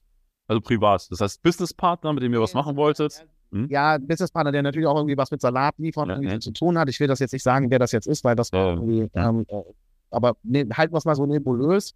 Ging schon auch um irgendwie Salate, Bowls liefern, so. Das war schon auch das, das also das Stadtsalat-Business hatte, war auch Kontext des Business-Deals. Und die haben dann für das gesamte Management bestellt und es ging komplett in die Hose. Also so weit in die Hose, dass die Leute um 11 Uhr bestellt haben und um 14 Uhr war kein Essen da, nachdem die viermal angerufen haben, wollen jetzt das Essen bei. Also absolute Horror-Experience und einer der ähm, treibenden Kräfte da dieses Deals auf der anderen Seite, der rief mich an und hat mir davon berichtet und er meinte, er braucht jetzt hier eine Stellungnahme. Ähm, er, muss eine er muss seinem Management eine Stellungnahme geben, warum das denn so schlecht gelaufen ist. Weil das gegebenenfalls den Deal jeopardizen könnte. Und da bin ich ausgerastet. Ehrlicherweise. Da bin ich komplett ausgerastet. Ähm, da habe ich mir wirklich äh, die Person öffentlich zur Brust genommen, bei der ich meine, dass sie dafür ähm, verantwortlich ist. Und ja, das war auf jeden Fall das war sehr, sehr schlechtes Management, weil äh, also da, mein Grundsatz ist Blame in Private, Praise in Public, ähm, null beherzigt. So hat mich hardcore getriggert. Also total schwer, ne, da immer so die, sozusagen mhm. die, die Ruhe eben auch zu, zu haben. Aber dein, deine Frage sozusagen, mit welchen, aber genau, das ist auch das Ticket, was du dann bekommen hast. Ne? Und, ähm, und ich weiß gar nicht, du hattest die These aufgestellt, dass ich das irgendwie recht gut überblicke. Ich glaube, wichtig ist sozusagen, dass du eine Entspanntheit, dass du eine Entspanntheit hast, dass du das eh nicht alles kontrollieren kannst. Und dass du auch ein, dass du von Tag zu Tag auch eben ein Stück weit gucken musst, wie du dann eben mit diesen Kapazitäten und Ressourcen dann eben umgehst und ähm, ich glaube ich, auch damit dann versuchst, ähm, zurechtzufinden. Ne? Also beispielsweise die Frage Make or Buy, so Freelancer, eigenes Team, so, die stellt sie, die stellt sie dir, keine Ahnung, die stellt sie bei Finance, die stellt sie dir bei HR, bei, bei gerade bei diesen ganzen Services, Payroll einsourcen, ja, nein. Keine, ist das jetzt die wichtigste Business-Entscheidung, die du in deinem Leben triffst? Nein. Ähm, aber irgendwie jeder, jeder, jeden nervt das Thema Payroll irgendwie, den ich kenne. Mhm stellst dir immer die Frage, soll ich das irgendwie intern machen, extern und irgendwie ist alles immer schlecht. So, und dann hast du immer irgendwie, ähm, entweder ist es teuer, wenn du es intern machst, dann brauchst du Redundanzen und so weiter und so fort, diese ganze, das ganze Thema. Und ähm, dann ist immer das Grass greener on the other side ähm, ein Stück weit. Und ich mhm. glaube dann aber eben zu akzeptieren, dass du, du triffst halt eine Entscheidung, du analysierst, triffst eine Entscheidung, dann stehst du auch dazu, dann managst du es halt bestmöglich, bist aber auch bereit, dass dann eben Dinge schief gehen, weil Dinge eben immer schief gehen. Es gehen, jeden Tag gehen bei uns, es gehen, wenn du sozusagen überlegst, es gehen bei uns jeden Tag 100 Dinge schief und eine Sa und zehn Sachen laufen gut, so ungefähr. Ne? Also das ist das gefühlte Ratio, das du immer hast, jeden Tag aufs Neue. Und ähm, aber daraus sozusagen, das kann man ja als Stress empfinden. Oh Gott, die Scheiße. Hoffentlich kommt irgendwann der Tag, wo 100 Dinge gut laufen und 10 Dinge schlecht. It will never be like that. Ist ja auch die Frage, ist das dann schlecht oder ist das schön, dass es so ist, weil es Dinge gibt zum Optimieren, ne? Deswegen bin ich ja drauf gekommen. Eigenes, eigenes Mindset sozusagen, dass das wichtig ist, dass du das Mindset hast im Sinne von, okay, da ist was. Mhm. Also, weißt du, die Dinge passen auch, passen bei mir auch ein und mein erster Impuls ist, und dann denke ich so, oh, schön, ähm, geil, jetzt können, wir damit, jetzt können wir damit was machen. So, cool, dass wir, dass wir das erkannt haben. Und ähm, weil es ja auch bringt ja auch nichts, sich darüber zu. Es bringt auch einfach de facto. Es entsteht nichts Positives daraus, ja. ähm, sich darüber mega zu ärgern. Und ähm, ich glaube sozusagen, die, die, die wichtigste ist, die, dass das Mindset dazu haben, zu akzeptieren, dass es immer so sein wird. Und wenn du damit nicht leben kannst, was auch total okay ist, ne, auch ehrlich zu dir zu sein, möchte ich mir diesen Stress sozusagen oder möchte ich, dass das jeden Tag passiert, möchte ich, dass das, dass jeder Shit der Firma ungefiltert auf mich einprasselt. Nonstop, dass ich Existenzängste gegebenenfalls oder mit Existenzängsten konfrontiert werde, wenn es nicht meine eigenen sind, dann die von anderen Leuten. Vielleicht möchte ich das auch nicht. Dann, dann zu sagen, okay, das ist vielleicht auch nicht das Richtige. Ähm, ja, aber wenn ich das möchte, dann mit einem positiven Mindset ranzugehen, ist, glaube ich, der, der beste Weg, um lange Spaß an dem, an dem Job zu haben, weil den Job zu machen, um sich halt irgendwie zwei Porsche in die Garage zu stellen, I don't know. Ich glaube, das, ähm, das glaube ich, kein, kein guter Grund da, dafür, das halt zu tun. Dafür ist der Preis dann zu hoch, den du dann in, Lebens, in qualitativer Lebenszeit irgendwie bezahlen musst. Das ist, glaube ich. Mir ist jetzt auch wieder, oder ich bin drauf gekommen, warum ich das, äh, ich habe das ja nicht nur, sagen wir mal, jetzt in einem Gespräch wahrgenommen, ich habe davor noch eine, eine Info darüber gelesen. Und zwar, dass du dir ja oder dass du dich mit den Beschwerden auseinandersetzt. Ich weiß nicht, ob das stimmt, dass du wirklich jede Beschwerde in, in, in, in eurem Business irgendwie anguckst und dir weitergeleitet wird. Aber auf jeden Fall setzt dich damit auseinander. Und das ist ja eigentlich genau dieses Thema, ne? Also du, du weißt halt jetzt, du bist in einem, in einem Lieferservice-Business drin und da werden Beschwerden kommen, jeden Tag, weil es einfach normal ist, dass mal irgendwas mit der Lieferung nicht klappt, zu spät kommt, falsch bestellt, andere Zutaten. Also das Ticket ist, es passieren Fehler.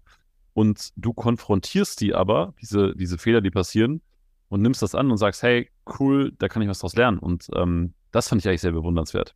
Ja, ich finde, ähm, genau, das ist eigentlich total geiles, geiles Feld, weil Kundenbeschwerden ist total spannend, weil ähm, es gibt sozusagen ja den, den Layer, dass du vielleicht selber bewertest, hat der Kunde eigentlich, ist es eigentlich legitimes Feedback oder nicht?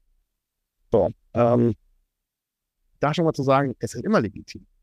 Egal wie abstrus es ist und egal wie weit das von dem eigenen, deinem eigenen Bild entfernt ist. Ne? Zum Beispiel, ähm, keine Ahnung, was sind das für lächerliche Kinder Mickey Mouse Portionen, die ihr macht? So, da kannst du selber sagen, oh, so, das sind doch 1200 Kalorien, ähm, 500 Gramm Menge, ist auch für einen gestandenen Mann eigentlich keine schlechte, keine schlechte Menge, so whatever, ne? Kannst du ja, ja. wieder zurecht regeln. Aber du, für diese Person ist das halt eine Mickey Mouse Portion sei es jetzt, weil es ein Fehler passiert oder weil es per se halt nicht das richtige Produkt ist. Und ich glaube, Lesson 1 sozusagen, akzeptiere, dass diese Person, dass es halt, dass es halt ihre Wahrheit ist. Und in der Regel kommunizieren die Leute meistens dann sehr emotional. Ne? Boah, toll Scheiße, habe ich so viel Geld ausgegeben für so einen Müll, den ihr mir da liefert. Ne? Also wir haben alles schon gelesen. Ne? Also alles, was du dir vorstellen kannst, has happened.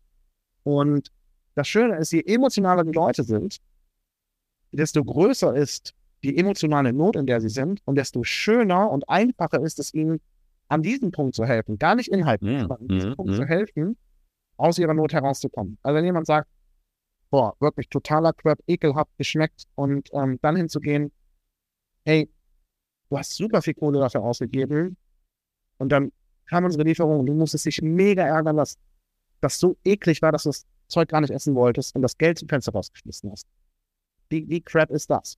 So, und an dem Punkt holst du die Leute halt schon mal so, äh, holst die Leute emotional ab, ja, die haben mich verstanden, cool.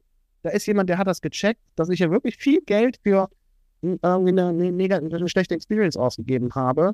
Und dann kannst du ja damit tun, was du dann halt willst. Ne? Willst du das dann noch inhaltlich beantworten? In der Regel würde ich empfehlen, das nicht zu tun. Ne? Also niemals zu diskutieren, sondern immer zu sagen, okay, cool. In der Regel gibt es bei uns da einen ähm, Gutscheincode oder einen Refund. Und das Geile ist, ähm, es gibt da sogenannte Service Recovery Paradox. Ähm, das heißt, wenn Leute, eigentlich wäre es total klug, sozusagen eine, eine negative Experience in die Experience-Welt von einer Kundenbeziehung irgendwo einzubauen, wenn du den Kunden mündig genug hast, dass er sich sozusagen meldet und ihm dann einen geilen Service zu liefern, mhm. führt dazu, dass er in der Regel ein besserer Kunde ist, als der Kunde, der immer eine gute Experience hat. Ähm, sogenannte Service Recovery Paradox. Deswegen total geil und total wichtig, guten Service zu liefern.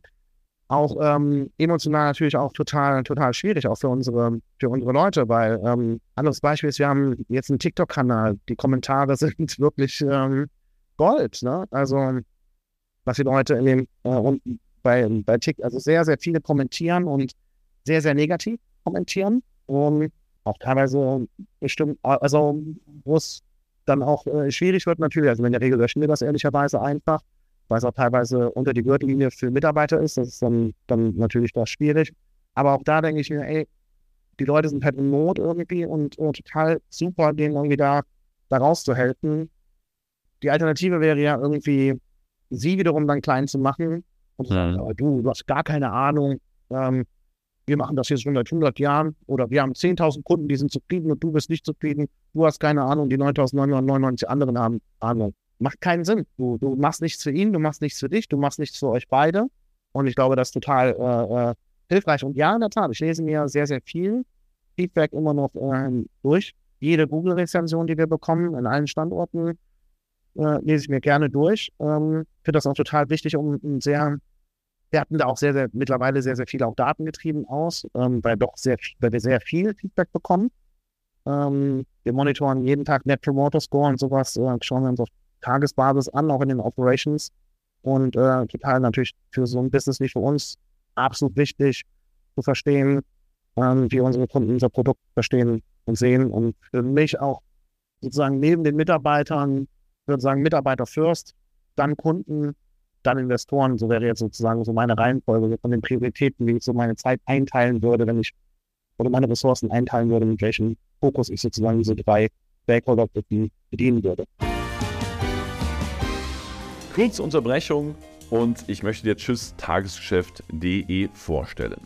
Großartige Unternehmer fragen sich nicht, wie kann ich das Problem lösen, sondern wer kann das Problem lösen. Und genau aus diesem Grund haben wir diesen Podcast und unser Netzwerk genommen, um dich dabei zu unterstützen, in deinem unternehmerischen Leben weiter voranzukommen. Das bedeutet, wenn du gerade auf der Suche nach neuen Mitarbeitern bist, wenn du auf der Suche nach einem neuen Geschäftspartner bist, vielleicht suchst du aber auch einen Dienstleister für Marketing, Vertrieb, Design, Website, whatever. Wir stellen dir unser Netzwerk zur Verfügung. Alles, was du dafür tun musst, du gehst auf tschüsstageschef.de, klickst dort einmal auf den Button vereinbare jetzt ein Erstgespräch. Du beschreibst uns kurz deine Situation, äh, geht ganz easy mit äh, Multiple Choice. Und dann melden wir uns bei dir und helfen dir dabei, den richtigen Kandidaten und den richtigen A-Player zu finden, der dein Problem lösen kann. Also super easy Sache. Wir bringen dir A-Player. Geh einfach auf tschüss-tagesgeschäft.de, Link in den Show Notes und dann können wir dir weiterhelfen. Jetzt weiter mit dem Podcast. Ich habe tatsächlich noch ein, ein letzteres größtes Thema und zwar das fand ich sehr geil. Ähm, und ich zitiere mal aus dem, aus dem Interview, was du mir gegeben oder, oder was du, was du gemacht hast. Und dazu hast du gesagt, wir können gut Dinge von 0 auf 80 bis maximal 90 Prozent bringen. Von 80 auf 100 Prozent, das ist nicht unsere Aufgabe. Stimmst du dem weiterhin zu? Ja, ich glaube, dass das schon auch mein, mein Stärken-Set ganz gut beschreibt, ehrlicherweise. Würde ich zustimmen.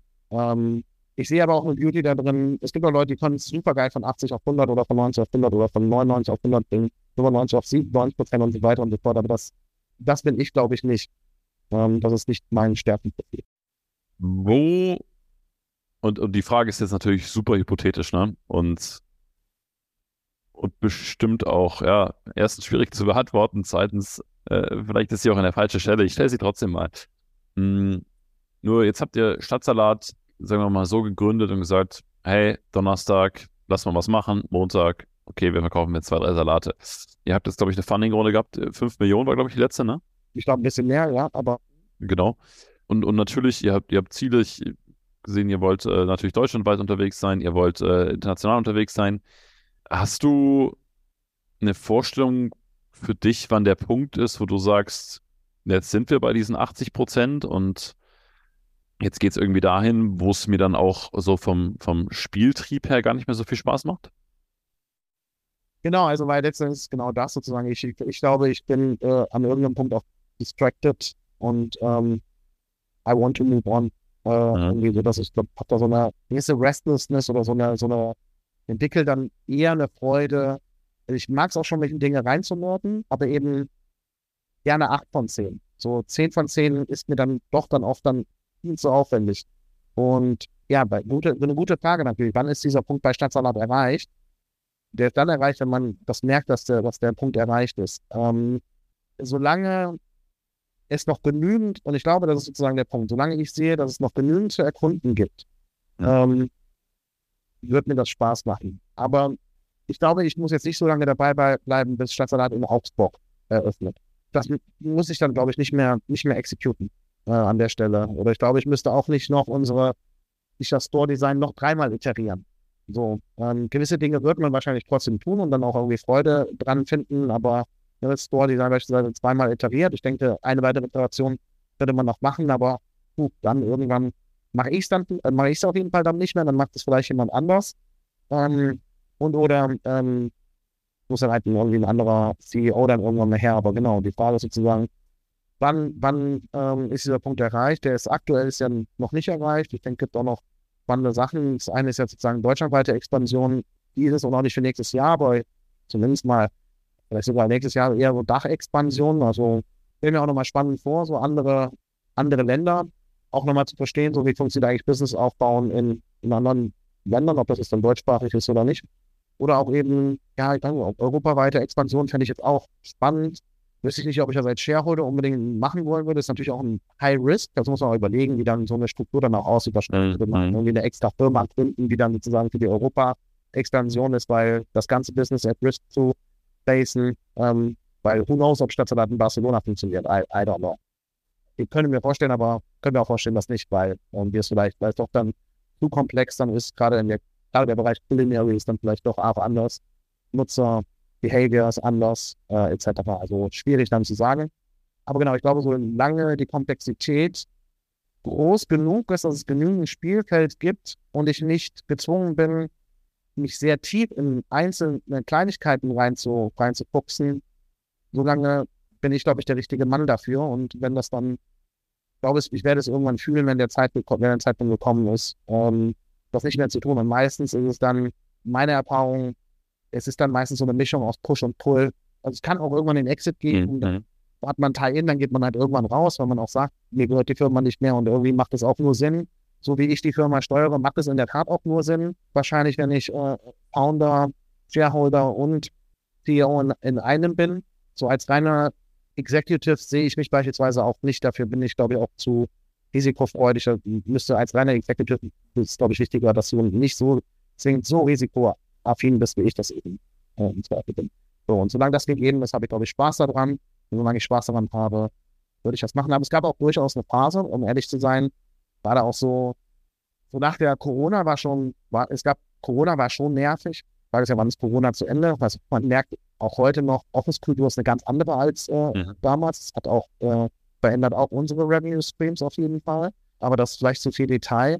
Aber ich sag mal so, zumindest Corona ähm, hatte seine, seine äh, äh, schwierigen Phasen, gerade so Lockdown Ende 2021. Und dann kam die Ukraine-Krise und Preise zogen an und äh, Konsumklima ging runter und äh, also Umsätze waren vielleicht nicht mehr in dem steilen Wachstum, wie wir es gewohnt waren. Bei, also gleichzeitig sozusagen den Umsatzdruck auf der einen Seite und Kostendruck auf der anderen. Nach zwei Jahren Corona, viel, viel äh, Micromanagement, da hat er auch gedacht, so, boah, das ja. war schon auch, das war schon auch, ähm, da gab es auch Phasen, da fällt es dann schon auch, auch mal schwer, ähm, mit dem absolut perfekten Mindset ähm, zu starten. Aber so, und da musste der dann auch, weil dann natürlich dann auch viele wir haben zum Beispiel auch viel Geld eingesammelt, ähm, um neue Standorte zu machen. Und dann war auch einmal das Geld notwendig, um ähm, Runway zu verlängern, das Business. Dann die Motivation aufzubringen, die Ziele komplett über den Haufen zu schmeißen, umzustrukturieren und so. Nachdem du es halt schon zwei, dreimal gemacht hast, weil es ja, sehr ja. effektiv ist, ja. weil du warst, bist sozusagen im Krisenmodus, von Krisenmodus zu Krisenmodus und dann gibt nochmal eine neue Krise, die dann mhm. noch größer war als alle anderen Krisen. Genau, wo du dann auch sagst, so, okay, jetzt, jetzt ist vielleicht auch Stadtsalat, äh, weil das, das Funding war ja auch für Wachstum und auch in dem Wachstum steckte dann wieder neue Komplexität. Und jetzt geht diese Komplexität verloren. Vielleicht ist das, mhm. Da gab es sicherlich auch schon mal die, die, den Moment, zumindest an dem ich auch mal nachgedacht habe, gibt mir das auf die nächsten zwei Jahre genügend Perspektive und genügend Komplexität, dass ich mich hier austoben kann und äh, das spielerisch weiterhin erkunden kann? Oder ist es jetzt notwendig, ähm, strenges Cost-Controlling irgendwie einzuführen, weil auch das ist dann, das glaube ich, das können andere dann wiederum dann besser als ich. Die sind dann einfach wirk wirkungsvoller, glaube ich. Es gibt dann Manager, die dann wirkungsvoller sind als ich. Mhm. Das heißt, äh, die Perspektive auf ein ja, neues Leben oder auf nochmal eine, eine, eine Umstrukturierung irgendwann in den nächsten Jahren, die leben auf jeden Fall auch in dir. Ja, auf jeden Fall. Ich finde alles, was um Artificial Intelligence passiert, extrem spannend. Mhm. Aber dann können wir noch eine Folge machen. Ne? Fangen wir, machen wir das Thema jetzt mal nicht auf. Wir haben ja noch ein paar Jahre. Ja, wir, wir, machen das auf jeden Fall nochmal, Markus. Also da, äh, da bin ich mir sicher. Da, da müssen wir auf jeden Fall nochmal sprechen, wenn sich bei dir was verändert. Wir haben ein Bild, das Focaccia beispielsweise, was auf der Stadtseite ist, ähm, haben wir mal so testweise eingeführt, jetzt gerade so als Testprodukt, ist AI-generated, weil uns das mhm. ähm, Standardproduktfoto ähm, vom Engel her nicht gepasst hat. Das ging nicht auf. Wir hatten aber keinen Bock, es für einen Fotografen zu shooten, also haben wir es halt AI-generated. Crazy. Das war halt, also das ist schon mal good enough ist, um auf einer Stadtsalatseite neben sehr, sehr hochwertigen Bildern mhm. stehen. Trainiert ist da? Nein, natürlich nicht. Aber es ist good enough, ja. Und witzig zu sehen, dass sowas halt heute schon möglich ist. Und auch, ähm, du, ähm, auch wenn wir, wenn wir heute ähm, Sales Pitches schreiben und auch unsere, unsere CRM-Mails äh, schreiben, ChatGPT is your friend, ne, an der Stelle. Ähm, das ja, ist schon ja. was da so passiert. Genau, finde ich total spannend, was in ich habe so, so ein Gefühl, dass AI Internet of Coke sein könnte. Ähm, und das fände ich dann wiederum, dann ist halt viel Spielriese da. Und äh, das, das hat so eine gewisse Faszination, löst das in mir auf. Und das ist dann vielleicht so der erste, das, wird, das, das wäre vielleicht so ein Pull-Teil, mhm. den, den ich faszinierend finde. So, und das, irgendwann kommt das. Aber ich bin sehr, sehr sicher, dass ich 2023 zu Ende machen werde. Ich bin sehr sicher, dass ich 2024 machen werde bei Stadtsalat. Und danach kann ich es jetzt, würde ich es nicht mit, mit äh, hundertprozentiger Gewissheit sagen, aber nicht unwahrscheinlich. Ich glaube, ich habe mal, um das vielleicht noch abzuschließen, den Punkt, ich hatte mal äh, mit einem der ähm, bekanntesten deutschen Startup-Größen mal sehr in einer sehr frühen Phase über Stadtsalat, auch über den Stadtsalat Investment gesprochen. Das ging auch sehr, sehr weit. Ähm, auch die Diskussion hat am Ende nicht gepasst und trotzdem. Aber der hatte damals gesagt, du, eine gute Firma braucht zehn Jahre. Finde ich irgendwie ganz patent, ehrlich gesagt. Finde ich einen guten, guten Horizont. Ähm, wir haben 2015 den ersten Testrun gemacht, 2016 die Company dann gegründet. Zehn Jahre habe ich noch nicht voll. Ich könnte mir vorstellen, dass das ein, fühlt sich irgendwie nach so, wenn ich drüber nachdenke, nach einem keinen schlechten Zeitpunkt an, in dem Bereich sich irgendwie vielleicht noch mal was Neues zu überlegen. Ähm, aber genau, ich habe mhm. auf jeden Fall auch Lust, auch danach würde ich bestimmt auch wieder was Neues machen in irgendeiner Art und Weise. Und wenn es jetzt heute wäre, würde ich mich, glaube ich, mit dem Thema AI auseinandersetzen und äh, das fände ich irgendwie faszinierend. Genau, wie wir es sehen. Hört sich rund an. Lieber Markus, letzte Frage. Und ähm, zwar, wir auch schon im Vorfeld so ein bisschen quatschen und, und auch über Podcast grundsätzlich, dass du gesagt hast, hey, ich finde es auch für mich Podcast immer total spannend, weil ich mich irgendwie besser kennenlerne und, und die eine oder andere neue Sache erfahre über mich selbst oder eine neue Erkenntnis habe, einen neuen Gedanken habe. Deswegen jetzt äh, hier der, der Ball zurück. Was hast du denn heute über dich erkannt oder worüber hast du heute nachgedacht und, und vielleicht äh, Dinge erkannt, die, die äh, davon noch nicht so in deinem, in deinem Sinn waren? Ich hatte so ein Gefühl zwischendurch, dass es vielleicht schöner wäre, schneller zum Punkt zu kommen und deine Fragen klarer zu beantworten. Hm. Das wollte ich mal so, das, das habe ich mir so mitgenommen, das sagte ich mal so, das, das reflektiere ich mal für mich. So, und ja, ich glaube, das ist so der Punkt, den ich ähm, für mich heute nochmal mitnehmen nehmen wollte. Und ansonsten schön auch immer zu sehen, ja, auch wie viel, wie, also wie cool du auch vorbereitet warst. Auch, auch interessant irgendwie da, da, da zu sehen, auch was, was, für, was für eine Vision von mir in deinem Kopf entsteht, wie du die zu mir transportierst und daraus irgendwie ähm, auch was skizzierst, was für andere dann wiederum dann interessant ist, fand ich auch äh, irgendwie äh, spannend, auf was ist sowas, was irgendwie das nochmal nachwirken wird. Lieber Markus, dann ähm, vielen Dank, dass wir heute zusammen Podcast spielen konnten. Das nehme ich nämlich heute mit, äh, Stadtsalat spielen. Sehr cool. Ähm, ich habe auch das Gefühl, dass ich beim Podcast immer sehr, sehr viel spiele. Von daher freue ich mich tatsächlich, wenn wir vielleicht in äh, zwei, drei, vier Jahren nochmal gemeinsam spielen, äh, wenn sich vielleicht an einer neuen Front was tut.